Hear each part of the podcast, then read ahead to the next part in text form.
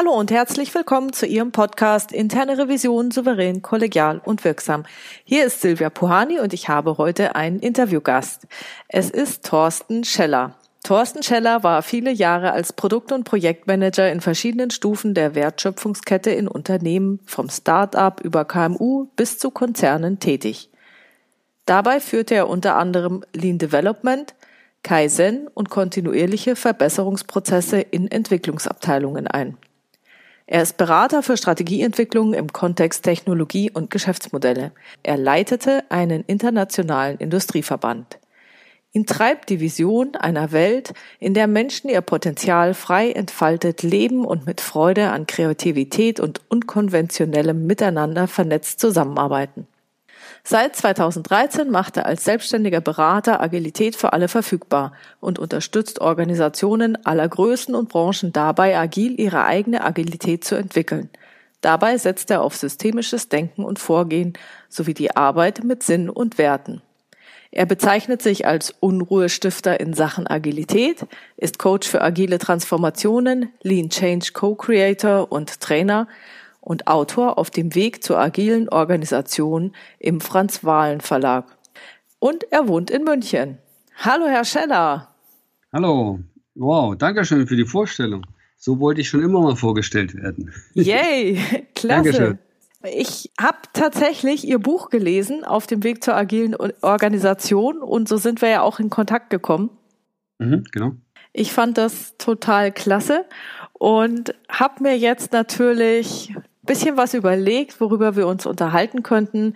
Mich interessieren natürlich neben Ihrem Werdegang, wo ich vielleicht noch mal gleich drauf zurückkommen werde, da heute das Thema erfolgskritische Faktoren für Agilität und woran Agilität scheitern kann. Ja, danke für die, für die Einladung, für das äh, Gespräch hier. Das Thema ist insofern ähm, spannend, also auch, auch für mich spannend, weil mich das gerade umtreibt, was seit einiger Zeit umtreibt und ich gerade an meinem nächsten Buch arbeite und ich da, glaube ich, ein paar Antworten habe mittlerweile, die ich vielleicht so vor einiger Zeit noch nicht gehabt habe. Also mal schauen, was für die Zuhörer dabei ist. Ja, wunderbar. Als erstes würde mich aber interessieren, wenn Sie sich als Unruhestifter in Sachen Agilität bezeichnen, was meinen Sie damit? Naja, äh, Veränderungen, äh, also Veränderungen, die wirklich Veränderungen dann auch sind und die auch wirklich was ändern, sonst sind es ja keine Veränderungen, die schaffen ja auch immer eine gewisse Unruhe, die schaffen ja eine gewisse auch Verunsicherung der Beteiligten. Man weiß nicht, was kommt, man weiß, was man bisher hat, was vielleicht nicht funktioniert. Ähm, und da will ich auch so ein bisschen rütteln und schütteln und ähm, sagen, Leute, traut euch, ihr seid alle bestens ausgebildet, ihr seid hochmotiviert, ihr seid kompetent. Ähm, traut euch ruhig was zu wer, wenn nicht ihr, äh, löst eure Probleme? Also da will ich auch so ein bisschen die, ich weiß nicht, ob Selbstermächtigung der richtige Begriff ist, aber die, die Menschen dazu bringen, sich was zu trauen und ein bisschen aus dem Hamsterrad rauszukommen. Und das ist natürlich Unruhe. Also das ist für, für viele klingt das also gefährlich, so, äh, ja, jetzt, jetzt verunsichert er uns die Mannschaft und was soll passieren, oh Gott, oh Gott. Und dann sage ich, ja, genau, darum geht es mir. Ja, aber die ganze Unruhe, also da haben Sie ja Erfahrung. Ich meine, wenn man vorher als Angestellter gearbeitet hat und sich selbstständig macht, dann hat man ja zugegebenermaßen wahrscheinlich sehr viel Erfahrung damit mit Veränderung und Unruhe, oder? Ja, natürlich. Ja, natürlich. Ich meine, insbesondere wenn man angestellt war und äh, sechs von den sieben Angestelltenverhältnissen unfreiwillig verlassen hat, also auf gut Deutsch das gegen Geld verlassen hat, weil man halt irgendwie auf die schwarze Liste gekommen ist, dann habe ich da mit Unruhestiften einen gewissen, ähm, einen gewissen Erfahrungsschatz, wo ich auch sage, es hat auch Spaß gemacht, natürlich, klar. Also ich komme in so ein äh, Unternehmen rein und sehe hier und da und dort, klemmt es und die Menschen passen sich an die Verhältnisse an, wo ich sage, ähm, eigentlich müsste es ja umgedreht sein. Wer ist für wen da? Ist die, ist die Organisation für die Menschen da oder die Menschen für die Organisation? Ähm, und da wird eben, zumindest war das bisher so, ich arbeite daran, dass sich ein Stück weit dreht, ähm, sehr viel Anpassungsleistung von den Menschen äh, erwartet und gefordert, ähm, dass sie sich halt bitteschön an die Organisation anzupassen haben, an die Verhältnisse anzupassen haben. Und das läuft so ein bisschen meiner Überzeugung zuwider.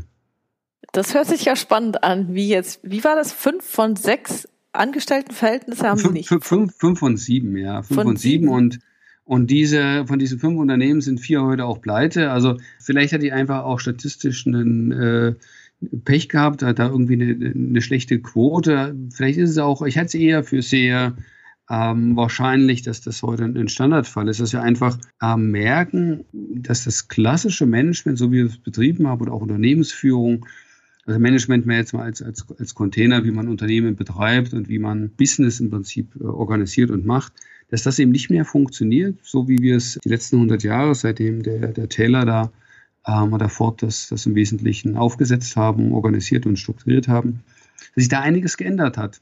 Und ähm, da sage ich ja mit Recht. Die Menschen sind heute besser ausgebildet als vor 100 Jahren. Wir haben heute andere Probleme zu lösen als vor 100 Jahren. Ähm, und da müssen sich auch unsere Managementmethoden und auch alles, was dann dahinter noch kommt, Organisationsmodelle, Organisationsmethoden ändern und auch was sich ändern muss, ist die Art und Weise, wie wir Veränderungen in Organisationen umsetzen, initiieren, anstoßen, ähm, wie auch immer. Das hat mich dann eben auch zu Lean Change äh, geführt, wo ich sage, die, die die Fachleute für das Problem sind, sind auch die Fachleute für die Lösung. Und lasst es doch die lösen, die tagtäglich damit konfrontiert sind und nicht irgendwelche schlauen Berater von den Firmen, äh, die allseits bekannt sind. Und trotzdem haben Sie den Weg zum Berater gefunden. Ja, ich nenne mich eigentlich eher äh, weniger Berater. Also ich sehe mich eigentlich stärker als Coach, weil ich einfach sage, Berater hat so ein, so ein Gefälle. Da weiß es jemand besser als jemand anders. Und da ist so ein Gefälle, so ein Wissensgefälle, so eine Hierarchie auch drin zwischen dem einen, der in gewisser Weise auch unmündig ist und beraten, deswegen beraten werden muss, und der andere, der sowieso äh, überhaupt und schlauer ist, der Berater. Und sage ich, das ist nicht mein Modell. Ich habe keine Ahnung, was die äh, Menschen in den Organisationen da draußen zu tun haben. Ich habe ein paar Fragen, ich habe ein paar Ideen, die sicherlich die Menschen ein Stück weit auch aufrütteln. Ähm, ich müsste vielleicht drei bis fünf Jahre in den Unternehmen arbeiten, um zu verstehen, was dort wirklich das Problem ist. Die, die Zeit habe ich nicht und wahrscheinlich auch gar nicht das Interesse, sondern ich sage, ähm, ihr, müsst, ihr müsst da was tun. Ich bin dabei, ich unterstütze euch. Ja, also Coaching hat für mich so ähm, Augenhöhe, so ein schönes Wort, was da ja momentan Mode ist. Also Coaching hat für mich etwas von Gleichrangigkeit, Gleichwürdigkeit. Einer hat Fragen und einer findet die Antworten selber für sich und gemeinsam macht man das. Und das, das ist für mich eine ganz andere Haltung und ein ganz anderes Modell auch dahinter. Und da komme ich eben immer stärker über die letzten Jahre dazu, wo ich sage, ich sehe mich in erster Linie als Coach, in zweiter Linie als Trainer und wenn es sein muss, gebe ich auch mal einen Ratschlag äh, als Berater, wobei man halt auch immer dazu denken muss, äh, auch Ratschläge sind Schläge. Ja, den Spruch äh, kenne ich doch zu Genüge, ja. ja, es, es ist so. Also ich glaube, ähm, mit genügend Ego und genügend ähm, Arroganz kann man da überall und, und sowieso beraten. Ich komme da immer stärker in den, in den Zweifel, wo ich sage, vielleicht hängt es auch mit dem Alter zusammen, Lebensalter. Je älter ich werde, desto mehr Fragen habe ich, desto weniger Antworten. Und das ist toll. Mhm also gerade dieses Nichtwissen kann ja auch äh, sehr, sehr wichtig sein, dass man eben sich auch die Neugier behält. Ja, genau. genau. Gerade für Revisoren ist es ja auch wichtig, neugierig zu bleiben und nicht davon auszugehen, alles schon zu wissen. Ja, ich finde das von Kindern so, äh, so toll, wenn sie so aufwachsen und einfach Fragen stellen und, und auch mal, ich weiß noch, wo meine, meine Tochter damals gefragt hat, Papa, warum ist die Banane krumm? Und ich habe mir da irgendwie logische Erklärungen und, und, und. Und als ich dann so ziemlich am Ende war, nach einer halben Stunde, habe ich einfach gefragt, was denkst du eigentlich, warum das so ist? Und dann sagte sie, ja, weil es so ist. Und dann sagte ich mir, okay, auf schlaue äh, Fragen gibt es manchmal auch einfache Antworten. Manchmal, vielleicht.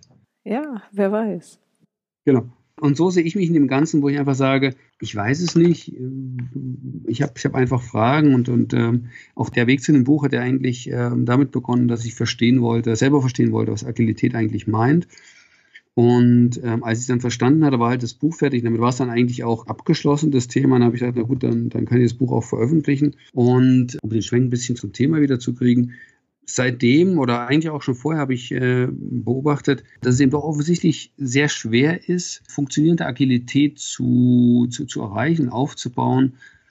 Und das ist dann so der Weg, der mich dann über die letzten Jahre bis eben heute jetzt zum Buchschreiben geführt hat, äh, zum nächsten Buch, wo ich sage, warum fällt es uns so schwer, Agilität zu erreichen? Vielleicht, vielleicht haben wir es auch noch nicht tief äh, genug äh, verstanden. Ähm, und das sind so ein, paar, so ein paar Ideen, die vielleicht durchaus auch philosophische Natur sind, die mich da umtreiben. Hm. Also die Mode ist ja da, was weiß ich, dass man dann irgendwie eine Methode anwendet und sagt einfach, ah, und weiß ich nicht, Scrum, wir treffen uns täglich und wir haben jetzt coole Räumlichkeiten und machen da, keine Ahnung, die Retrospektiven und so weiter und deswegen sind wir jetzt agil. Aber ich glaube, da gehört doch noch mehr dazu, oder?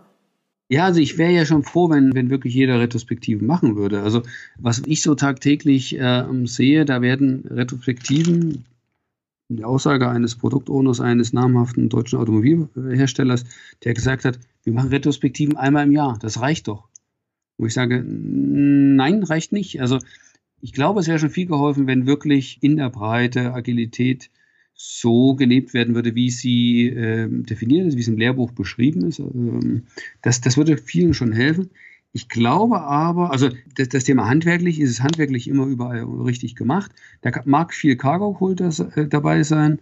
Ich glaube aber, dass Agilität tiefer geht und dass Agilität eigentlich sehr viel weiter reicht, als wir es heute verstanden haben. Vielleicht noch ein Wort zu Cargo-Kult. Also Cargo-Kult ist ja das Nachahmen von Verhalten, ohne den Sinn dahinter zu verstehen. Das ist eine ganz äh, interessante Geschichte. Cargo Code kommt ja aus Geschichte vom Zweiten Weltkrieg, wo in der, in der Südsee, im Südpazifik Amerikaner Inseln besetzt haben. Das muss da unten Sumatra, Borneo, irgendwie da die Ecke gewesen sein. Und die haben da halt Inseln besetzt, damit Japaner sich äh, dort nicht, nicht festsetzen.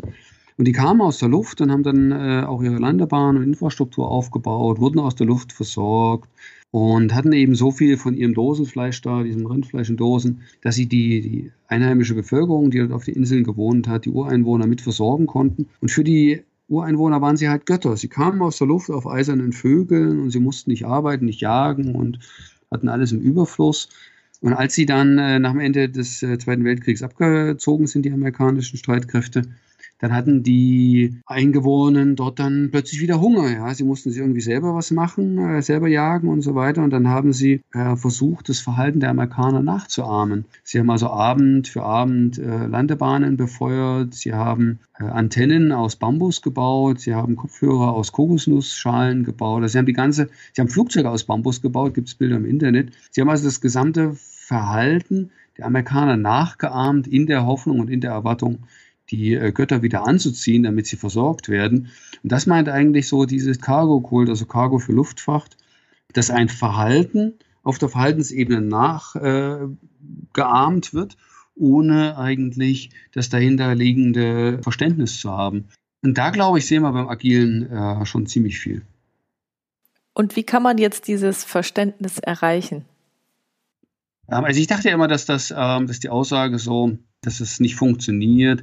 Das ist nur so meine, meine Brille, mein Blickwinkel des kleinen Ausschnitts, den ich da sehe. Und wenn ich mal schaue, was die Gurus sagen, da, da wird es dann spannender. Also der Jeff Sutherland, der das Kram miterfunden hat, sagt, Zitat, sie liefern nicht, sie messen nicht, sie verbessern sich nicht, aber sie fühlen sich unheimlich agil. Das ist das, was ich California Agile nenne. Zitat Ende. Da könnte ich jetzt sagen, ja, lieber Jeff, und du hast dazu beigetragen. Also auch die Gurus sehen eigentlich ähm, schlechte Agilität. Der Mike Beadle hat es dann ein, ein Stück äh, präziser noch formuliert. Der Mike ist ja derjenige, der das äh, Agile Manifest initiiert hatte. Und der Mike sagt dort, Zitat, egal ob auf Team, Programm, Portfolio oder Unternehmensebene, die überwiegende Mehrheit derer, die agile Implementierungen, mit welchen Mitteln auch immer, durchführen, folgen nicht wirklich den agilen Prinzipien. Sie arbeiten nicht gut zusammen. Sie liefern keine funktionierte Software. Sie reden nicht so viel mit dem Kunden. Sie agieren nicht sehr gut auf Veränderungen oder sie reagieren nicht sehr gut auf Veränderungen. Zitat Ende. Also eins ist eben dieses, dieses Handwerkliche. Und wenn eben der Jeff sagt, dass das gesamte Silicon Valley ein Meer von schlechtem Scrum ist, ja, dann kann ich wieder nur sagen, Jeff, und äh, wo ist da dein, dein Beitrag? Also jetzt jetzt mal systemisch gedacht. Ähm, auf der anderen Seite ähm, muss ich da, glaube ich, uns alle auch ein bisschen in, in, den Schutz nehmen, und zwar dahingehend, dass wir vermutlich Agilität noch nicht tief genug verstanden haben. Also auch ich habe bis vor einiger Zeit oder bis vor kurzem Agilität als Organisationsmethode gesehen. Ähm, das hat ja auch zu dem Buch geführt und sicherlich habe ich da mit dem ersten Buch auch ein Stück weit beigetragen. Und es ist auch sicherlich richtig auf ähm, an der Oberfläche, auf der Verhaltensebene da ähm, bestimmte Dinge zu tun und bestimmte Dinge anders zu tun. Allerdings muss aus meiner Sicht Agilität sehr viel tiefer gehen und muss, das ist das, was ich mittlerweile ähm, so formulieren würde, in die Wertschöpfung gehen. Und Agilität ist aus meiner Sicht für die Anteile in der Wertschöpfung, die komplexe Themen bearbeiten. Und bitteschön auch nur für diese, äh, diese Anteile, wo es um Komplexität geht. Wo es um komplizierte Dinge geht, da ist sicherlich Lean Management, da ist klassisches Projektmanagement deutlich besser, deutlich effizienter. Was ich glaube, wir müssen die komplette Wertschöpfung, darum geht es, den Value Stream betrachten und dann schauen, was an der Wertschöpfung, was an dem, was wir da tun, braucht Agilität und muss anders organisiert werden. Und das wäre mal so die, die Hypothese, dass wir ein Stück weit tiefer gehen, dass wir auch ganz andere Fragen stellen müssen. Fragen, die vielleicht auch wehtun. Und das ist eher der Punkt, wo ich sage, Unruhestifter und, und, und auch Verstörung. Entschuldigung, welche Fragen wären das denn? Ja, das sind im Prinzip fünf Kernfragen. Das fängt immer damit an, äh, erste Frage, wer ist unser Kunde? Da lachen viele und dann sage ich, okay, ja, wer ist es denn? Und dann kommt dann, also da fangen dann viele an, äh, schon, schon ins Schwimmen zu kommen. Die zweite Frage ist dann, was ist unser Produkt? Das ist auch für viele nicht klar. Viele sagen, ja, wie was Produkt, äh, wie was wer, wer Kunde, ich mache jetzt hier halt Software und gut ist. Sag ich, nee, nee, nee, das hat schon einen Bezug zu einem, äh, einem Kunden und, und da geht es auch sicherlich um, um ein Produkt. Also erste Frage, wer ist unser Kunde? Zweite Frage, was ist unser Produkt? Die dritte Frage, da wird es dann spannend, wie und wodurch entsteht unserem Kunden durch unser Produkt welcher Wert? Das ist nicht einfach. Da muss man schon, schon verstehen, was macht der Kunde damit, wo genau ist das Unterscheidungskriterium vielleicht zu äh, Alternativen, zu anderen Produkten, Lösungsansätzen, wie auch immer. Also wie und wodurch entsteht unserem Kunden durch unser Produkt äh, welcher Wert. Vierte Punkt ist dann, wo entsteht bei uns das, was zu diesem Wert führt? Und da wird es dann spannend, da wirklich einfach mal hinzugucken, wo ist denn das, was bei dem Kunden so Wert führt bei uns in, unserem, in unserer Organisation, in unserer Wertschöpfung, in unserem Wertstrom. Und die fünfte Frage ist dann, wie können wir dieses, wo entsteht bei uns das, was zu diesem Wert führt, organisieren? Und auf der fünften Frage wird es dann eigentlich erst konkret mit Agilität oder Lean Management oder Projektmanagement und, und, und. Ähm, und das sind aber halt vier Fragen vorneweg, die zumindest, glaube ich, äh, Frage drei und vier nicht immer ganz so einfach äh, beantwortet werden in der Praxis und vielleicht auch gar nicht so einfach beantwortet werden können. Ja, das glaube ich, wobei ich da wahrscheinlich jetzt fürs Verständnis nochmal fragen müsste, es könnte ja auch eine Dienstleistung sein, also Produkt oder ja, genau. Ja, klar. Also Produkt ist für mich auch immer eine Dienstleistung oder eine Kombination aus beiden. Das ist also das, was der Kunde letztendlich bekommt. Ja, klar, Dienstleistung. Mhm. Und dann ist natürlich auch wieder die Frage, wie lange hält denn dieser Wert überhaupt? Also der kann ja auch äh, übermorgen überholt sein. Richtig. Oder kann auch in zehn Minuten vorbei sein, wenn ich an den Kaugummi denke. Mhm. Ich glaube, dass die Täuschung von vielen ist, wo sie sagen, ich will jetzt das Produkt bauen, was auch immer das ist, ein Auto, ein Kraftwerk oder, oder, oder. Und ich kriege es klassisch nicht hin. Das ist ja eigentlich der Normalfall heute. Und dann nehme ich Agilität und damit kriege ich ja das, was ich klassisch geplant habe und klassisch nicht hinkriege, bekomme ich dann. Ich glaube, wir bauen mit Agilität andere Produkte. Wir brauchen dort ein ganz anderes Grundverständnis erstmal, nämlich von dem, äh, worum geht's denn? Wo, wo, will der Kunde ein Auto haben oder will er Mobilität haben? Will der Kunde eine Software oder will er eine Anwendung oder will er, will er ein Problem gelöst haben? Ähm, und ich glaube, da nochmal ein Stückchen, das ist ja auch, wo es dann bei Lean Thinking, äh, Lean Startup und und und reingeht, äh, wo dort ein paar Themen mal ganz anders äh, angepackt werden, als einfach nur, dass sie, dass sie runtergeradert werden, sondern wo es auch Design Thinking ist ja da ein Stück Stück weit ein, ein Thema, wo es erstmal um das Verständnis geht, was ist eigentlich das Problem, das wir lösen wollen. Ich glaube, es lohnt sich immer darüber nachzudenken, was eigentlich das wirkliche Problem ist, das man lösen möchte. Ja, aber ja. Vielleicht auch schon früher. Nur da ist jetzt ja noch mal was anderes dabei. Ja, wobei, ähm, also das mag sicherlich so sein, nur in der Praxis ist es halt so, ich kann nicht schneller sägen, meine Säge ist stumpf und ich habe keine Zeit, meine Säge zu schärfen. Ähm, deshalb einfach auch die operative Hektik und die, die, der Druck vom Tagesgeschäft, der sicherlich den einen oder anderen davon abhält, mal drüber nachzudenken, was tun wir hier eigentlich. Mhm. Und die Fragen führen sicherlich dazu, dass wir ganz andere Produkte entwickeln, entwickeln müssen und ganz andere Lösungen anstreben. Das ist ganz einfach auch der Punkt, wo dann mit echtem agilen Vorgehen Wettbewerb überhaupt keine Rolle mehr spielt. Weil die Lösungen, die ich anbiete, so unschlagbar einzigartig sind, dass äh, mich Wettbewerb überhaupt nicht mehr interessiert. Und da wird es spannend. Da wird es spannend. Das ist, also der Wettbewerb ist ja eigentlich auch immer so ein zentrales Thema, das so in den Unternehmen so rumgeistert. Äh, früher hieß es ja, ah, man muss einen Wettbewerb kennen und so weiter. Ich glaube, das lohnt vielleicht auch gar nicht mehr, weil man ja die eben disruptiv agierenden äh, Wettbewerber überhaupt nicht erkennen kann oder viel zu spät sieht.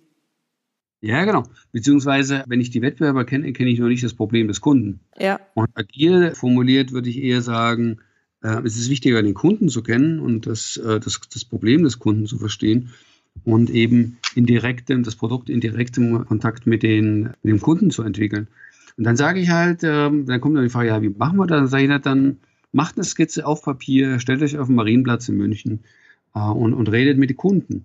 Und da ist auch eine große Scheu, so, ah, nee, und so, und Marktforschung sagt und, äh, und Vertrieb verlangt. Sage ich, ja, wenn wir uns hier im Raum alle gegenseitig angucken, werden wir nie rausbekommen, was der Kunde eigentlich braucht.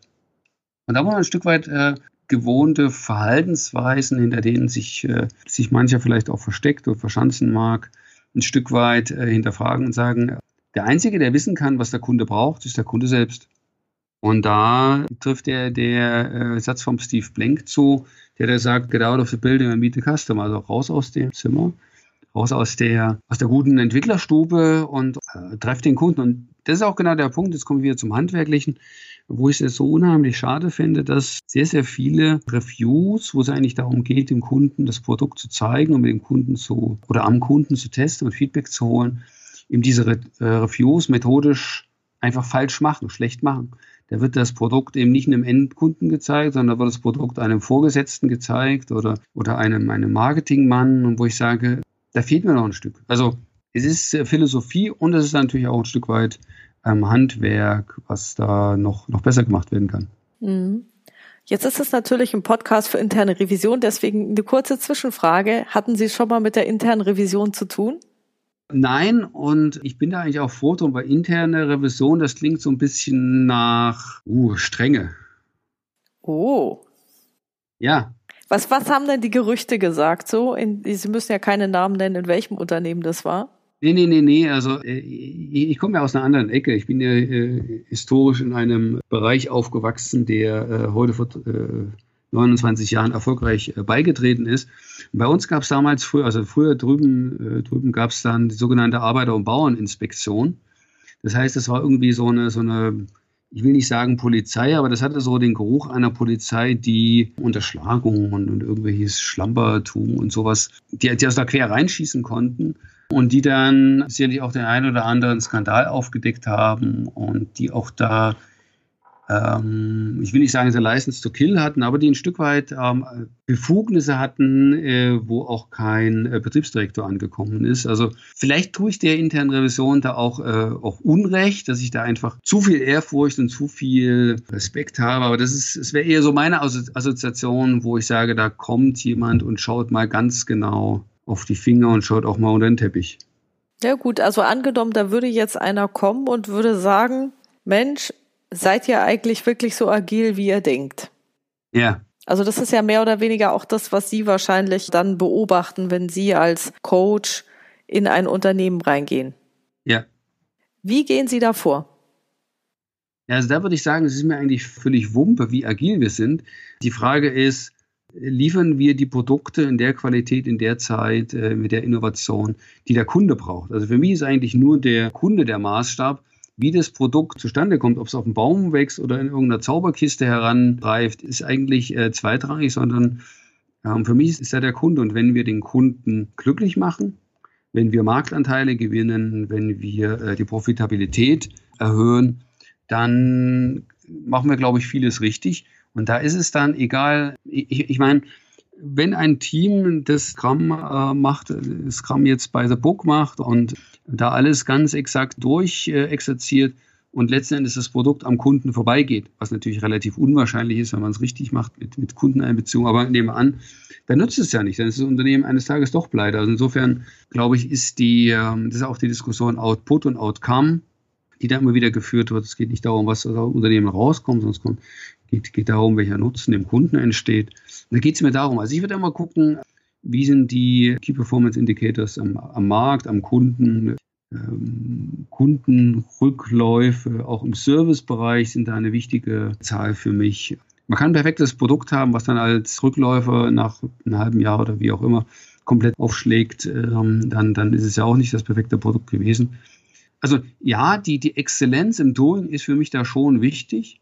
Ähm, wichtiger ist für mich Lieferzeit, Liefertreue, Innovation, Marktanteile gewinnen. Also praktisch so externe Faktoren, die dann auch nicht irgendwie gecheatet werden können, die also auch nicht irgendwie mit Unterschleif, Betrug oder wie auch immer da gefaked werden können. Naja, Revision macht nicht nur Betrug. Also deswegen. Äh, nein, nein, ich meine die anderen, die dann die, die dann die Revision am äh, bisschen so am, an, an der Nase rumführen.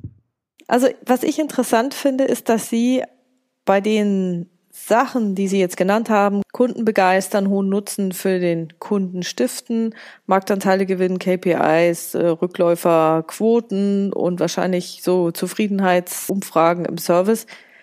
Das sind ja alles Auswirkungen, auf die Sie gehen. Ja. Und alles Dinge, die sich ganz klar, gut, vielleicht beim Kunden begeistern, weiß ich jetzt nicht, aber es, es sieht so aus, als ob die sich alle sehr gut quantifizieren lassen. Ja, klar. Der Jeff äh, hat ja in dem Zitat auch gesagt, sie messen nicht. Und messen heißt ja einfach zu wissen, wo man steht. Jetzt gibt es da so ein paar auch Biases, so nach dem Motto, wenn ich mich selber messe, dann ähm, betrüge ich mich ein Stück weit auch. Ähm, und das sind halt einfach objektive Faktoren, wo ich Net Promoter Score, also wie wahrscheinlich, wo ich die Kunden frage, wie wahrscheinlich ist es, dass sie unser Produkt, unsere Dienstleistung weiterempfehlen. Das ist ein ganz klares Ding. Das kann ich als Unternehmen relativ, ich kann es natürlich beeinflussen, aber relativ schwer direkt beeinflussen und manipulieren. Mir geht es darum, objektive Faktoren zu haben, die möglichst zeitnah erhebbar sind. Viele von denen, gerade so Service-Geschichten, sind ja oder treten ja erst nach einiger Zeit auf. Wenn dann die Produkte nach einem Jahr oder was im Service aufschlagen, dann, dann ist das ja relativ spät. Wichtiger sind so unmittelbare Dinge, so wie gut halten wir denn Lieferzusagen ein? Ja. Und wenn ich da lese von einem, von einem Unternehmen, die haben seit 25 Jahren keinen Auftrag zu spät gebracht und sind die Mitarbeiter auch mit Passion dabei und das selbst organisiert. Also die Mitarbeiter kommen selber auf, Idee, auf Ideen. Und dann bieten die einfach mal, wenn da irgendwas am Schief äh, gelaufen ist oder nicht so äh, war, dass es mit dem LKW noch zeitlich hinkriegen, dann bieten die einen Hubschrauber. Da sagt der Kunde, Leute, war ja gar nicht notwendig. Ähm, ich habe doch hier noch. Und da sagt dann der Chef, ja, den Mitarbeitern war es wichtig, an der Stelle die Zusage einzuhalten, auch wenn das jetzt der Kunde vielleicht so gar nicht äh, unmittelbar gebraucht hat, sondern es geht dann auch ein Stück weit um, ja, vielleicht doch auch Ehre und, und, und selbst. Also da kommen dann die Mitarbeiter auch mit, mit großem äh, Engagement und, und, mit tollen Ideen, ähm, wo ich sage, da bin ich gern dabei. Und da will ich auch gerne, gerne hin. Sie hatten ja jetzt am Anfang gesagt, dass es sehr schwer ist, funktionierende Agilität aufzubauen oder zu entwickeln. Ja. Das würde ja bedeuten, okay, Sie schauen sich hinten die Auswirkungen an und Ihre Messergebnisse und ja. diese objektiven Faktoren und ja. stellen dann fest, naja, ganz so wie wir uns das gewünscht haben, ist es jetzt nicht. Ja. Wie es dann weiter? Ja, also das, das, das ist die Auswirkung. Also äh, ich schaue mir da eben das, das, das Gesamtsystem an und äh, manchmal sieht man auch sehr schnell Dinge, wenn ich also irgendwo hinkomme und da ist ein Backlog, das ist also praktisch die Liste der Dinge, die da zu bearbeiten sind, von zum Beispiel mal reale Zahl 1600 ähm, Einträgen. Das heißt, diese Organisation, die dort zum Beispiel zwölf Teams hat, die soll einen Arbeitsvorrat von 1600 Einträgen gemeinschaftlich abarbeiten. Wenn ich dann sehe, diese zwölf Teams liefern in einem Quartal vier Items, vier, in Zahlen vier, dann ist da relativ klar, dass ich dann sage, Leute, guckt mal, rechnet das mal durch die Anzahl der, also die, die Anzahl durch die Anzahl der Quartale, da habt ihr 400 Quartale, das sind irgendwie 100 Jahre oder so. Ist das das, womit ihr zufrieden seid? Wenn die damit zufrieden sind, sagen, ja, das ist genau das, was wir tun wollen, habe ich noch nicht erlebt, aber wenn es das so wäre, dann sage ich, okay, dann go ahead. Also da gibt es schon auch im Vorlauf so ein paar, es gibt ja so Nachlaufindikatoren, die kann man halt messen über Markt und so. Und es gibt ja ein paar Vorlaufindikatoren, wo halt schon vorneweg klar ist und wo man vorneweg schon sieht, ähm, irgendwas stimmt hier nicht. Und da gehört zum Beispiel so ein unmäßig großes Backlog. Also wenn man weiß, was, äh, was zu entwickeln ist, ich stelle das ja gar nicht in, in Frage, ähm, dass diese 1600 Einträge da völlig ähm, aus der Luft gegriffen sind. Aber wenn ich die habe, dann brauche ich keine Agilität, sondern wenn das klar ist, dann muss ich schauen, wie kriege ich die schnellstmöglich runter. Da kann man äh, sicherlich mit Projektmanagement sehr viel machen.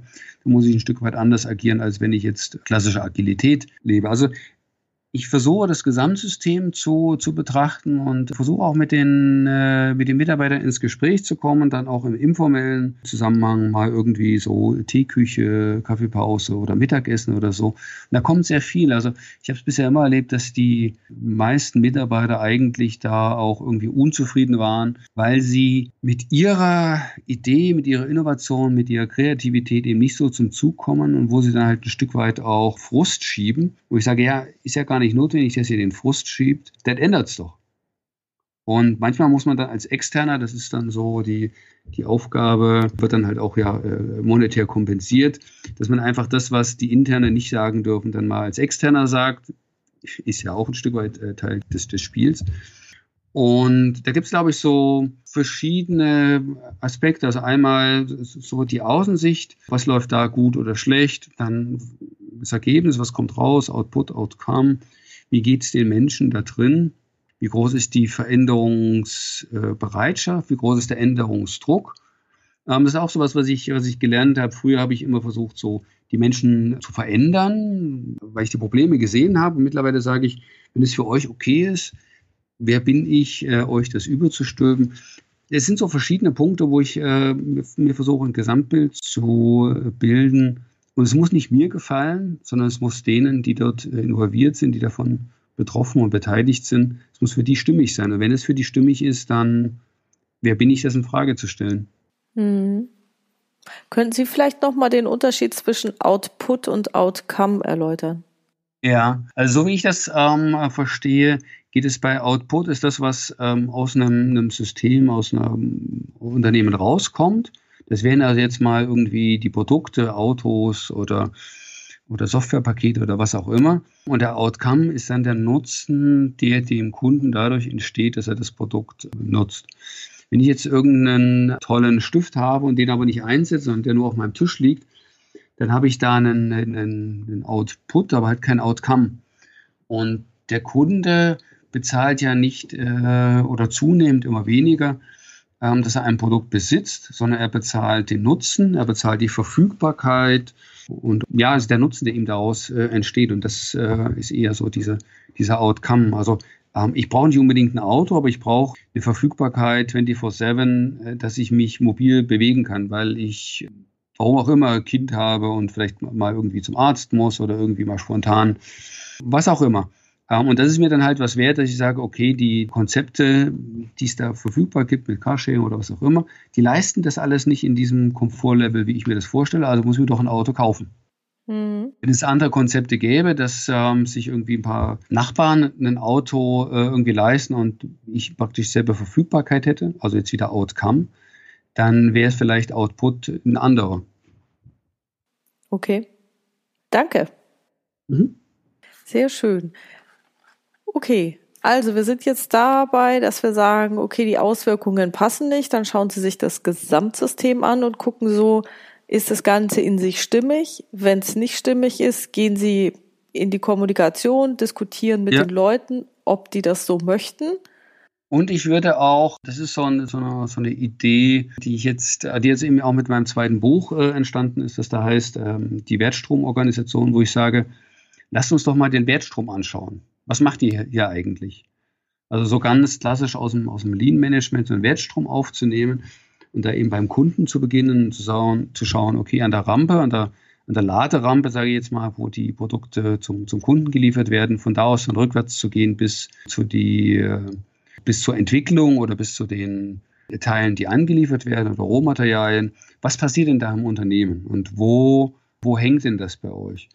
Und verschiedene Methoden, wie zum Beispiel Kanban. Kanban ist ja eigentlich kein Ticketing-System, sondern Kanban will ja eigentlich diesen Wertstrom abbilden, um dann zu sehen, wo ist welcher Auftrag, in welchem Zustand und auch zu, das System zu betrachten, so von der Seite, wo, wo staut sich das denn? Wo haben wir denn permanent Probleme, ähm, also Prozessprobleme?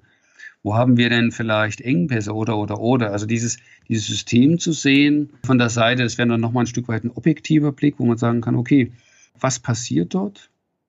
Und dann müssen wir vor Ort, das kann man nur vor Ort, also den Wertstrom muss man vor Ort auf, äh, aufnehmen. Da traue ich also den, den Aktenordner nicht, sondern wirklich vor Ort gehen in der Produktion und gucken oder Softwareentwicklung gucken, okay, wie, wie, äh, wie fließt jetzt hier und da ist es völlig egal, ob das jetzt ein Auftrag für eine Schraube ist oder für eine Software oder für ein Auto. Also wie fließt der durchs System?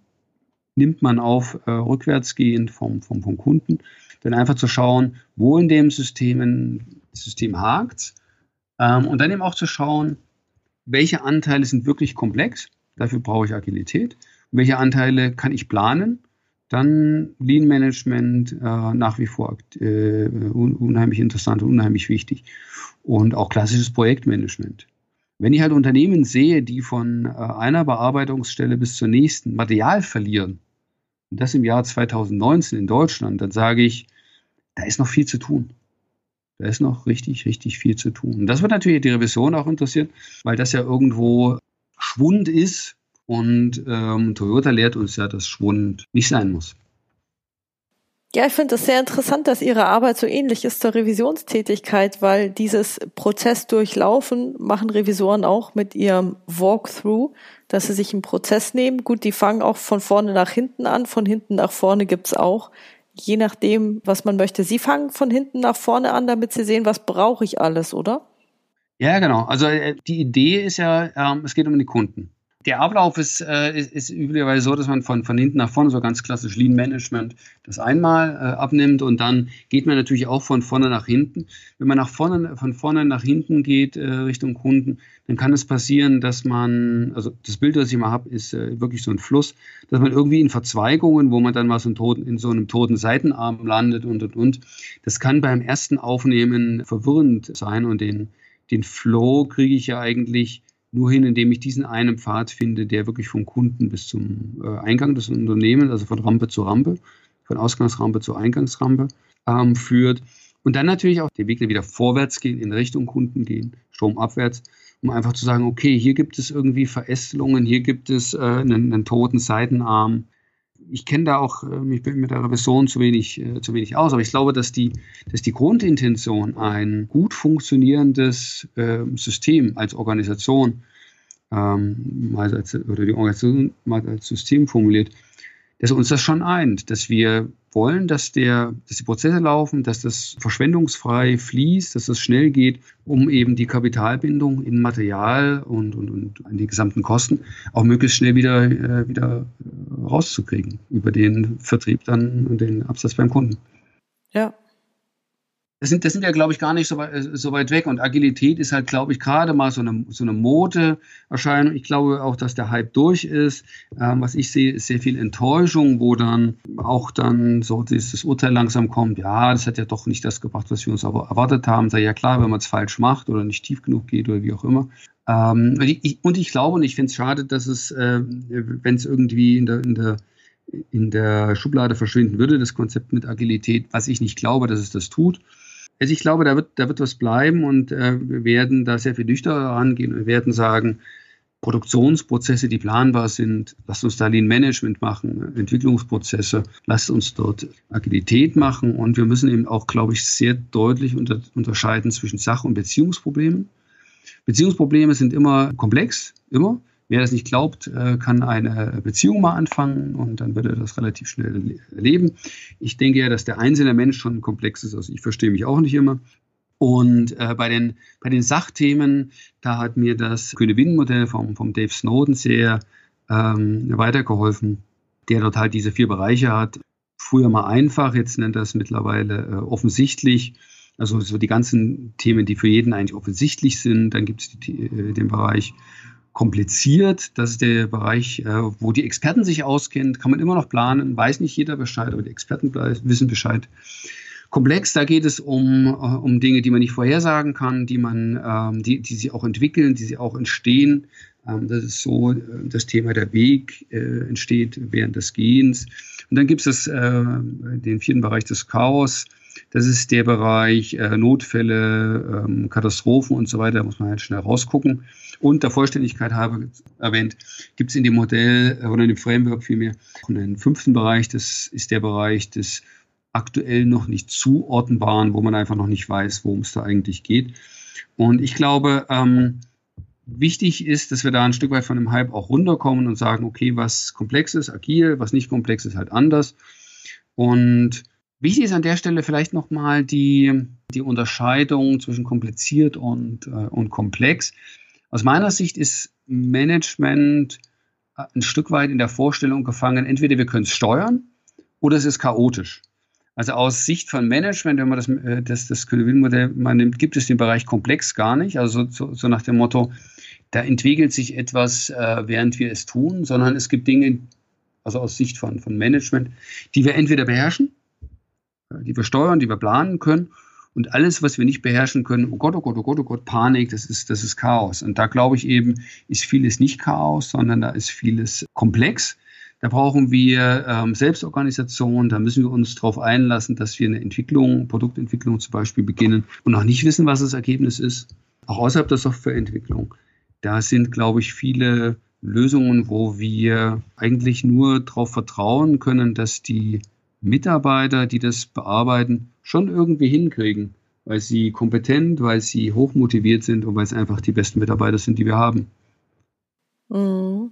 Ich hänge noch an einer Sache. Ähm, ja. Und zwar, wenn Sie diesen Walkthrough machen, also von dieses Lean-Dings äh, von hinten nach vorne den ja. Prozess laufen, ausgehend vom Kunden. Das hört sich sehr an, als ob sie sich dort eben in diesen offensichtlichen oder in diesen komplizierten Zusammenhängen bewegen und es ja. im Prinzip ein Produkt hergestellt wird, also so tatsächlich fließbandmäßig und dann laufe ich einmal durch. Ja. Da frage ich mich halt jetzt, okay, was ist denn mit den, mit den komplexen Gegebenheiten? Kann ich solche Dinge auch durchlaufen? Also die sind ja nicht, nicht unbedingt so vorgegeben, dass ich dann einen klaren Pfad habe, dem ich folgen kann, sondern wie ich es immer verstanden habe, also wenn man solche Effectuation-Konzepte oder sowas nimmt, dass eben, wie Sie sagen, der Weg beim Gehen entsteht. Also wenn ich dann rückwärts natürlich vom Ende komme, dann kann ich immer sagen, ja, ihr seid dreimal falsch abgebogen, aber man ist halt zum Ergebnis gekommen. Also das kriege ich irgendwie noch nicht zusammen. Ja, also sicherlich insbesondere dort, wo Material bewegt wird, einfach. Aber ich sehe einfach, wie fließt das, wo werden die Materialboxen hintransportiert, wo kommen die her und so weiter. Ähm, also im, im äh, offensichtlichen und im komplizierten ist es deutlich einfacher. Im komplexen geht das schon auch. Ähm, da ist es dann eher ein bisschen äh, abstrakter, eher äh, Metaebene. Das ist zum Beispiel Lean Management äh, im, im, Bereich Office-Arbeit, also Lean Office und, und, und, und Lean Administration. Gibt es ja solche Konzepte bisher schon, wo ähm, nicht der Inhalt definiert ist, sondern einfach die ähm, Prozesse ein Stück weit, also die, die, die verschiedenen, verschiedenen Stufen. Wenn wir jetzt mal Softwareentwicklung nehmen als einen kom äh, komplexen Vorgang, für komplexe Aufgaben, wo wir am Anfang eben nicht wissen, wie die, wie die Software aussieht, dann kann man das schon auch machen. Also zumindest kann man das vorwärts machen, indem man sagt, okay, ich setze mich jetzt hier auf dieses Ticket, auf diese Idee. Was passiert denn mit diesem, mit diesem Ticket? Wie, wie bewegt sich das durch die Organisation? Wo hängt das? Wo hängt das wie lange? Was passiert mit dem, mit dem Ticket? Wird es vielleicht mal irgendwann geteilt, weil es zu groß ist? Also dieser Blick drauf, das ist ein Stück weit ein anderer Blick, ob ich jetzt irgendwie Material äh, bohre, schleife oder fräse, ist ein anderer Blick, ob ich jetzt zu einem Problem, das halt irgendwie vielleicht meine App wird oder ein Stück Software wird, ähm, ein Stück weit, also wo, wo, wo ich kreative Kopfarbeit habe, was ein Stück weit nochmal anders ist. Ähm, aber ich denke, der, der, die Idee ist, äh, ist da zumindest auf der Metaebene gleich, nämlich zu schauen, wie fließt Arbeit durch das, äh, durch das System. Aber dann äh, Entschuldigung, wenn ich Sie jetzt da unterbreche, also ja. wenn ich sage, wie fließt Arbeit durch das System oder wie wird damit umgegangen mit diesem Ticket, sagen wir jetzt mal, also ja. von vorne ja. nach hinten, dann kann es ja eigentlich auch nicht erheblich sein, was in dem Einzelfall passiert, sondern dann müsste man ja eigentlich auf die Muster blicken. Also ja, dass, richtig. Genau. dass ich mehrere Tickets verfolge und sage, okay, ja, ich habe ja, da einen Wiedererkennungswert oder so. Ja, genau. Ja, genau. Also da geht es jetzt nicht darum, äh, man kann schon gucken, warum hängt jetzt ein Ticket da irgendwie seit drei Monaten rum, was ist da los? Da kann man schon mal gucken, dass da vielleicht ist es wirklich nicht mehr wichtig oder was auch immer. Es geht letzten Endes um, um, um Muster, es geht um, um, um, Strukturen. Ja, genau. Also es geht letzten Endes um die Struktur der, der Abläufe, die Struktur der Prozesse und ein Stück weit losgelöster von den konkreten, von konkreten Inhalten. Weil die sind ja pro Ticket unterschiedlich. Das kann einmal User Interface oder Back, Backbone oder, oder, was, oder was auch immer sein. Ähm, aber die, die, die Struktur, wie das an die Teams kommt äh, und, und, und, und wie das von den Teams weitergeht, die ist sicherlich dort mindestens ähnlich oder sollte zumindest so sein. Und ähm, zum Zweiten kommt da nochmal ein, ein Aspekt äh, ins, ins Spiel. Im, Im Agilen haben wir idealerweise keine spezialisierten Teams, sondern wir haben universelle Teams. Das heißt, von der Idee her ist es äh, so gedacht, dass jedes Team eigentlich jedes Ticket bearbeiten sollen könnte. Habe ich in der Realität eher sehr selten gesehen.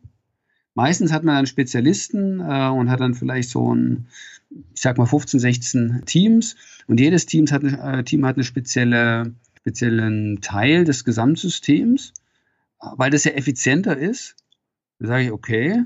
Und äh, wenn man dann auf den, auf den Flow schaut, dann sieht man, dass eben 80 Prozent der Tickets durch zwei Teams müssen, die hoffnungslos absaufen und sich die anderen Teams langweilen, weil sie auf die Zuarbeit von diesen zwei Teams äh, angewiesen sind und letztendlich ist das Ganze daran, daran eben krank, dass wir Spezialisierungen haben und dass wir lokale ähm, Optimas haben. Also die Idee ist schon, universelle Teams zu haben und einen Flow, wo im Prinzip jeder alles äh, können soll. Mhm. Das hört sich sehr nach Datenanalysen an und dass äh, sowas wie Process Mining eigentlich das Mittel der Wahl wäre, oder? klingt mal gut. Also Process Mining, also ich weiß, was ich mir gerade vorstelle, wird es das sein, wobei ich jetzt nicht der Experte für Process Mining sind, bin.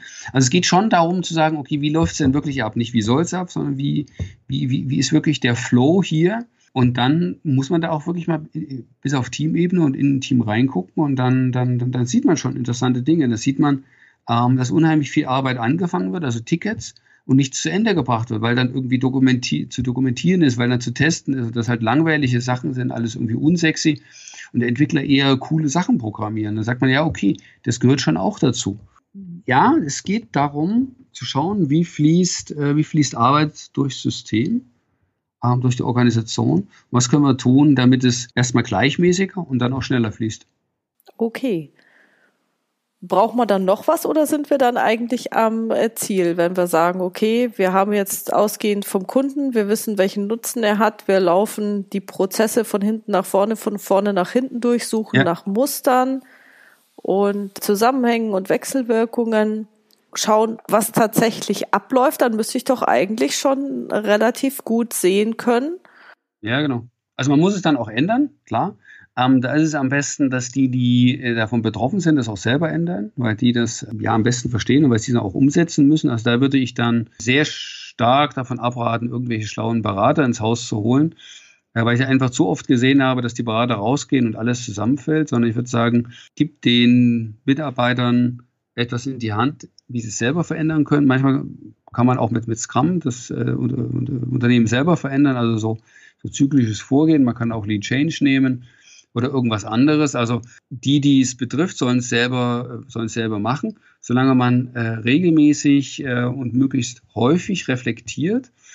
Und häufig meint jetzt irgendwie nicht einmal im Jahr, sondern vielleicht alle zwei Wochen, vielleicht jede Woche. Und dann eben reflektiert auf der Inhaltsebene, also Arbeitsergebnis, wie kommen wir da voran? haben wir das, was wir uns äh, arbeitsinhaltsmäßig vorgenommen haben, äh, besser geschafft? Sind wir dort besser geworden? Haben wir die Zusagen eingehalten? Das wäre mal so dieser eine, im Scrum heißt es Review, dieser eine Blick. Und der zweite Blick wäre dann der Blick auf Prozess, auf den, äh, auf die Vorgehensweise. Das heißt, im, äh, im Klassen- Projektmanagement irgendwie Lessons Learned, beim, beim Scrum heißt es ähm, Retrospektive, wo wir einfach schauen, okay, was hat uns behindert in dem letzten äh, Zeitraum, seit der, seit der letzten Betrachtung, jetzt eben diese eine Woche oder die, die 14 Tage sowas? Wo sind wir besser geworden? Wo müssen wir noch besser werden? Wo können wir lernen? wenn wir das regelmäßig machen, letztendlich geht es eigentlich darum, ähm, zu reflektieren, heißt zu lernen und möglichst schnell zu reflektieren, heißt möglichst schnell zu lernen. Wenn man das macht, dann kann man eigentlich nicht scheitern. Dann kann man eigentlich auch nicht irgendwie fehl, fehlgeleitet sein, sondern man ist zum Erfolg verdammt. So hart wie das auch klingt. Das ist ja nicht schlecht. Man muss es halt tun. Und das ist ja das, was ich, wie gesagt, wenn Sie eine Retrospektive einmal im Jahr machen, dann bringt das nichts, dann lassen Sie es komplett weg. Wenn Sie ein Review machen ohne den Kunden, dann bringt das auch nichts. Und wenn ich jetzt die Prozessdenke habe, so äh, Wertstrom, dann ist es vielleicht schon mal im ersten Schritt äh, ein, ein, ein, Fortschritt, dass ich meinen Kunden, nämlich der, der Kunde meines Prozesses, dass ich den mal äh, ein Review mit dem mache. Noch besser wäre natürlich der Endkunde, weil wir ein gemeinsames Blick auf die, die Leistung, die jemand außerhalb der Organisation abnimmt und kauft. Aber der eigene Prozesskunde ist schon mal, äh, ist schon mal, ein, schon mal ein Fortschritt. Da vielleicht nochmal einen Einblick zu dem Kunden, weshalb ich so äh, immer drauf rumhacke, dass ich einen externen Kunden habe oder haben will, also einen, der jemand, der organisationsextern ist. Wenn ich irgendwo hinkomme und sage, was macht ihr hier, Softwareentwicklung, äh, was ist euer Produkt, dann sagen die, ja, wir machen CRM und die Auftragsablegung ist unser, unser Kunde, sage ich, okay, wie kommt durch euer Produkt neues Geld ins Haus? Ja, nehme ich gar nicht, das ist einfach rechte Tasche, linke Tasche. Äh, euer Kunde ist nicht die Auftragablegung, sondern euer ähm, Kunde ist die Oma Erna da draußen zwei Straßen weiter, die eine neue Versicherung braucht. Oder der und der, der, also, also der Kunde ist, muss immer ein gemeinsamer Kunde sein für die gesamte Organisation. Meine Frage ist immer, wie kommt neues Geld in euer Unternehmen? Nicht rechte Tasche, linke Tasche, nicht von der Bank, nicht von der Holding oder von sonst wem, sondern von echten Kunden, die das echte Produkt, das finale Produkt abnehmen. Und mein Eindruck ist, wenn ich den ausgegraben habe, wenn ich den einbeziehe, kommt auch sehr viel Motivation rein. Denn äh, wie der Viktor Frankl gesagt hat, Sinn ist immer Sinn für jemanden anderes. Das heißt, mein Tun bekommt einen Sinn, wenn ich den, der das Produkt letzten Endes bekommt, der das äh, ausbaden muss, was ich verzapfe, um es mal rabiat zu sagen, äh, wenn ich den kenne, wenn ich den sehe, dem vielleicht in die Augen schaue, dann hat das, mein Eindruck, so einen hohen äh, Motivationsfaktor, den wir mit irgendwelchen Anreizsystemen nie erreichen können. Deswegen halt immer der, der externe, der organisationsexterne Kunde als Maßstab. Mhm. Okay, und wenn ich jetzt dann nochmal, ich meine, Sie haben ja jetzt relativ viel Erfahrung da schon gesammelt. Woran äh, scheitert es dann? Also einmal sicher am externen Kunden und an der zu wenig passierenden äh, Reflexion. Ja, genau. Also das A und O ist, dass der externe Kunde fehlt. Das ist, ähm, ich sag mal, mindestens 80 Prozent der Fälle, vorsichtig äh, jetzt so unter uns, äh, zweien würde ich mal sagen, das ist über 90 Prozent der Fälle, vielleicht sogar über 95 Prozent der Fälle. Methodische Fehler, ja, das halt irgendwie Dinge, wir machen Dailies zweimal die Woche. Sage ich, könnt ihr machen, ihr dürft es nur nicht Dailies nennen. Daily heißt Daily, weil es täglich ist. Und es ist halt bitte schön, nach Lehrbuch eine Viertelstunde zu machen. Also handwerkliche Fehler, dann sicherlich ein Stück weit auch dieses ja, Syndrom, würde ich es mal nennen, wasch mich, aber mach mich nicht nass. Das ist so die, so die Erwartung, alles muss besser werden, aber nichts soll sich ändern. Und es äh, soll bitte so sein, dass das ein, ein Berater, der ja auch Geld dafür kriegt, soll uns jetzt mal ändern, ohne dass wir uns ändern müssen. Also, also ich glaube, dass es nur erfolgreich sein kann, wenn äh, die Organisation das selber in der Hand hat. Und dabei kann sie sich coachen lassen, beraten, äh, passt ja für mich zumindest in das Konzept nicht so, nicht so rein. Schnelles Feedback, Feedback von allen.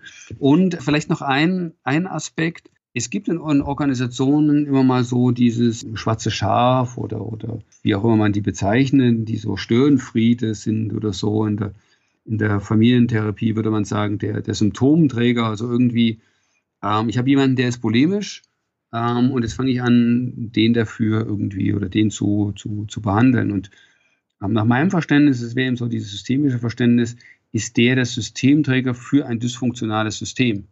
Und äh, statt auf den äh, zu prügeln und äh, den, den, da irgendwie zu behandeln, würde ich eher schauen, okay, ähm, was im System funktioniert denn nicht, dass sich das so manifestiert?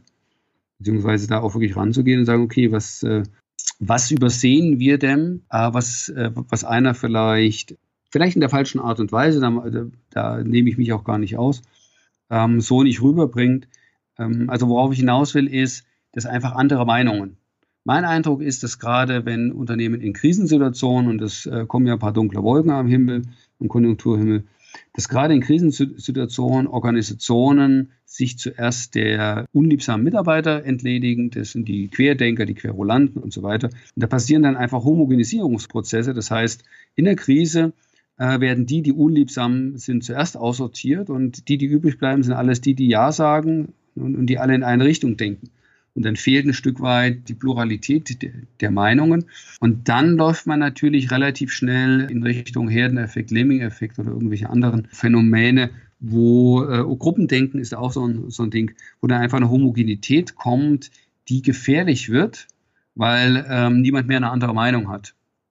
Und das sind ja auch so Prozesse, wir wissen es aus der Komplexitätstheorie, die zum Beispiel bei Open Space immer äh, zu beobachten sind, ähm, dass Freiwilligkeitsprozesse ähm, Homogenität fördern. Das heißt, beim Open Space kann ich ja, wenn mich ein Thema nicht interessiert, äh, einfach weggehen und mache halt irgendwas anderes. Und dann sitzen die, die es interessiert, zusammen und die reden sich dann vielleicht sogar gegenseitig besoffen.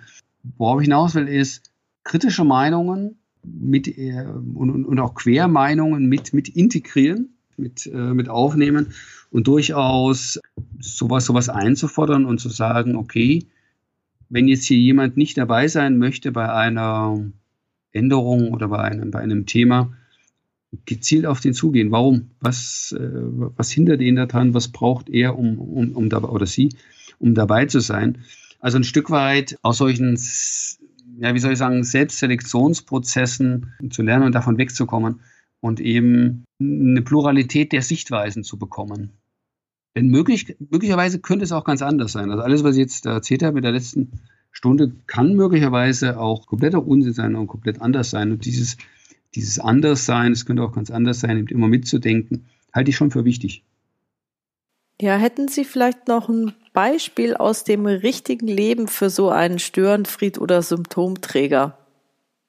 Ja, da kann ich mich, äh, ich war mal bei, bei, einem, bei, einem, bei einem Distributor, und es lief eigentlich, äh, ja, es lief eigentlich erfolgreich. Es hätte noch sehr viel, sehr viel erfolgreicher äh, sein können. Nur Anreizsystem war, dass in einer Datenbank die Daten gefüllt sind zu 100 Prozent. Da gab es halt den Bonus. Und das war eine reine quantitative Überprüfung und keine, keine qualitative Überprüfung. Und ich habe damals gesagt, ich halte das für falsch, die Qualität nicht zu prüfen, weil wenn ich da jetzt Null reinschreibe oder irgendeinen Müll reinschreibe, dann kriege ich meinen Bonus, aber der Kunde hat den Nutzen nicht. Ähm, die Werte, die, die dort stehen, sind, sind unsinnig oder äh, führen den Kunden in die Irre. Das wollte man nicht hören, weil das ja ein, ein Stück weit die bestehenden Systeme betrifft, also auf Vergütungssysteme und Personalwesen und Pipapo und so weiter. Gab noch ein paar andere, andere Probleme. In der langen Sicht ist es so, dass der äh, aufgrund eben von, von, von solchen Fehlleitungen äh, der Distributor da extrem auch gelitten hat bei der, äh, bei der Kundenbeurteilung, bei der Zuverlässigkeit. Das fängt man dann auch nicht mehr mit tollen Social-Media-Kampagnen und Social-Media-Beauftragten. Und ähm, also das bricht sich ja heute über die äh, Öffentlichkeit im Internet äh, und Transparenz und so weiter Bahn. Letzten Endes hat es dazu geführt, dass die Zahlen, äh, dass also die, die Zuverlässigkeit zum Kunden gesunken ist, dann sinkt der Umsatz, dann sinken die Zahlen. Und das passiert in einem Land, das passiert in der gesamten Gruppe und letzten Endes ist dann ähm, das Unternehmen irgendwo, irgendwo pleite. Spannend ist dann, äh, man sieht, wie jetzt gerade äh, Thomas Cook, dass dieselben Manager dann durch verschiedene Organisationen ziehen und das egal Organis äh, welche Organisation, welche Branche, ob das ein äh, Distributor ist oder ein Reiseveranstalter, sind dieselben Manager, die die Unternehmen vor die Wand fahren. Da könnte ich leicht emotional werden. Sie merken es in meiner Stimme, wo ich dann sage, verdammte Axt. Mhm. Genau, also es, es kommt auch sehr auf die Messkriterien an, die man eben ansetzt und auf das Zuhören können. Ja, genau. Und es kommt auf die Objektivität an. Also sind die, kann ich die bescheißen? Also ich meine, ich, ich, ich gebe es ja ehrlich zu. Ich hatte einen Bonusziel, wo ich dann ausgerechnet habe, also den, den, Bonus auf die Arbeitsstunde umgerechnet habe, da waren das 20 Cent. Dann habe ich gesagt, für 20 Cent tue ich das in der Stunde, nicht 20 Cent brutto. Da mache ich doch irgendwas anderes.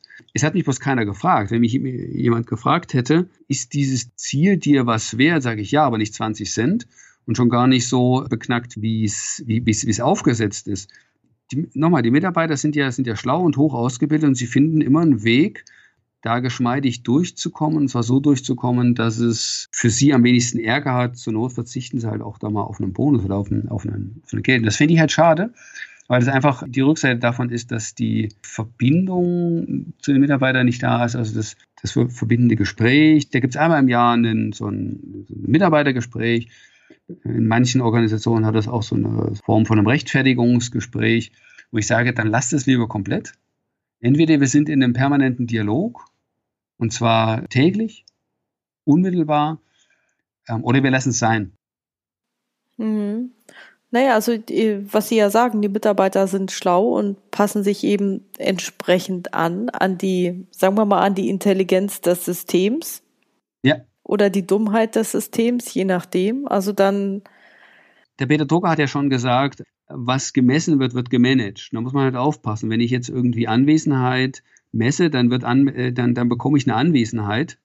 Das ist ja auch, das ist auch mein Problem, ich sage mal, mit dem, mit dem, mit dem Berater. Wenn ich Beratertage messe als angestellter Berater, dann kriege ich Beratertage, aber ich bekomme keine zufriedenen Kunden und auch keinen, keinen äh, Outcome bei den Kunden. Das ist als Selbstständiger ein Stück weit, äh, ein Stück weit anders, weil die, die Spur der Verwüstung, die ist dann direkt, also die führt auf einen dann persönlich direkt. Das ist ein Stück weit anders. Und, und da muss man halt sehr genau schauen, was messe ich und was steuere ich damit. Und manchmal spielt man dann über die Bande äh, plötzlich ein ganz anderes Spiel, wo man sagt so, äh, wenn ich das gewusst hätte, dann hätte ich das gelassen. Und wir können es sind komplexe Themen, wir können es nicht vorhersehen. Was wir aber immer können, ist mit den Mitarbeitern reden und fragen, äh, haltet ihr das für sinnvoll, was wir tun? Und da kriege ich natürlich immer, äh, wenn ich inoffiziell frage, als Führungskraft andere äh, Aussagen, als wenn ich jetzt offiziell frage, auch noch Cora Publikum. Mhm.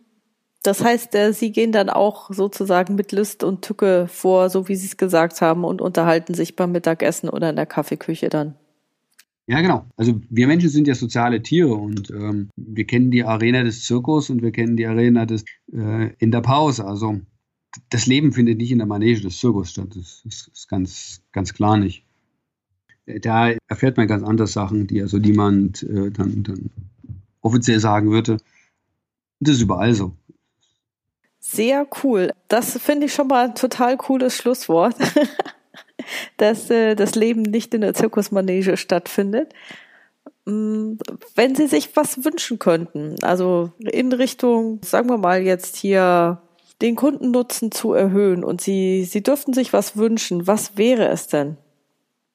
Ähm, spontan würde ich sagen Mut. Habt Mut, traut euch.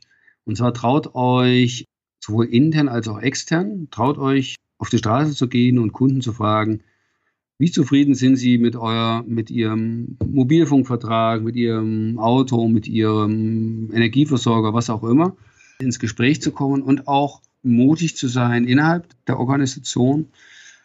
Und zwar mutig zu sein, Dinge zu tun und nicht zu fordern. Also wenn ich so, so, so Dinge hören, höre, wie es eine Führungskraft aufsteht und sagt, ich fordere hier eine, eine Fehlerkultur. Und das heißt, wir müssen es beim ersten Mal gleich richtig machen und dann jemand sagt, sorry Chef, das ist komplette Scheiße, dann sage ich, hey, der Zweite, der hat Mut bewiesen, indem er sagt, Leute, wir müssen hier so viel Vertrauen haben, dass wir offen reden und wir müssen uns dann auch das trauen. Und dann äh, hat es dem Chef auseinanderdekliniert und dann hat der Chef gesagt zum Schluss, ja, verstehe ich, hatte ich anders gemeint, ich äh, werde es zukünftig berücksichtigen, wo ich sage, ähm, einer traut sich, einer hat sich etwas gelernt in einer vertrauensvollen Atmosphäre. Da sage ich, wow, das sind zwei Menschen am Abend irgendwie schlauer gewesen. Und das ist einfach schön. Und da sage ich, habt Mut, traut euch, solange ihr im Gespräch bleibt und, so, äh, bleibt und solange wie ihr Feedback ähm, bekommt, annehmt und euch gegenseitig gebt, kann eigentlich nichts passieren. Super. Wie kann man sie dann finden im Internet oder wie auch immer? Einfach äh, scheller.consulting, also Consulting ist eine Top-Level-Domain, scheller.consulting oder mich googeln. Bei Amazon findet mich man über mein Buch auf dem Weg zur agilen Organisation, das nächste Buch, die Wertstromorganisation oder vermutlich auch auf ihrer Website, dass sie da einfach den Namen und den Link haben. Ansonsten kann man mich, mich googeln. Wunderbar. Klasse. Irgendwas, was Sie noch ergänzen möchten? Nee, ich sage äh, danke. Ähm, ich, das mit der, mit der Revision nehme ich mal, nehme ich mal auf. Vielleicht finde ich da Verbündete auch. Das, das wäre ganz, ganz geschickt. Also ich kann mir gut vorstellen, dass die interne Revision für sie ein guter Verbündeter wäre, mhm. weil die ja doch einen sehr umfassenden Blick auf die Organisation haben und ähnliche Vorgehensweisen und Praktiken haben. Also der Unterschied, der ganz, ganz große Unterschied ist natürlich, sie werden geholt und bezahlt und gerufen. Da ist schon ein Bedarf da. Wenn die interne Revision unterwegs ist, ist meistens kein Bedarf da und man freut sich jetzt auch nicht, wenn sie kommen, wie Sie ja vorhin auch schon ausgeführt haben. Also das ist natürlich eine große Sache und da ist natürlich die Offenheit, die man dann erfährt, wenn man sagt, ah, ich gehe mal zum Kaffee trinken oder gemeinsam zum Mittagessen, ist die Hürde schon größer. Es ist etwas anspruchsvoller in diese Richtung. Mhm aber macht nicht minder Spaß, vor allem wenn man eine Organisation eben langfristig begleitet. Also es ist ja nicht so, dass man dann da ist und wieder weg ist. Meistens arbeitet man ja über längere Zeit in einem Unternehmen und kann dann so die Entwicklung verfolgen, kennt natürlich auch seine Pappenheimer und seine Spezialisten früher oder später. Aber ich könnte mir vorstellen, dass Sie als Berater von der Seite auch gute Tipps bekommen können. Ja, wunderbar. Dann schaue ich beim nächsten Kunden mal äh, auf das Organigramm, wo ich die interne Revision finde und gehe mit denen am Mittagessen. Wunderbar. Das Danke machen Sie überall. Klasse. Und dann berichten Sie mir doch gerne, wie es war. Und ja, äh, alle Revisoren, ihr könnt euch auch mal an die Berater wenden. Ja, unbedingt. Sehr Dankeschön. schön. Herzlichen Dank für dieses tolle Interview, Herr Scheller. Gerne. Dankeschön. Tschüss. Tschüss.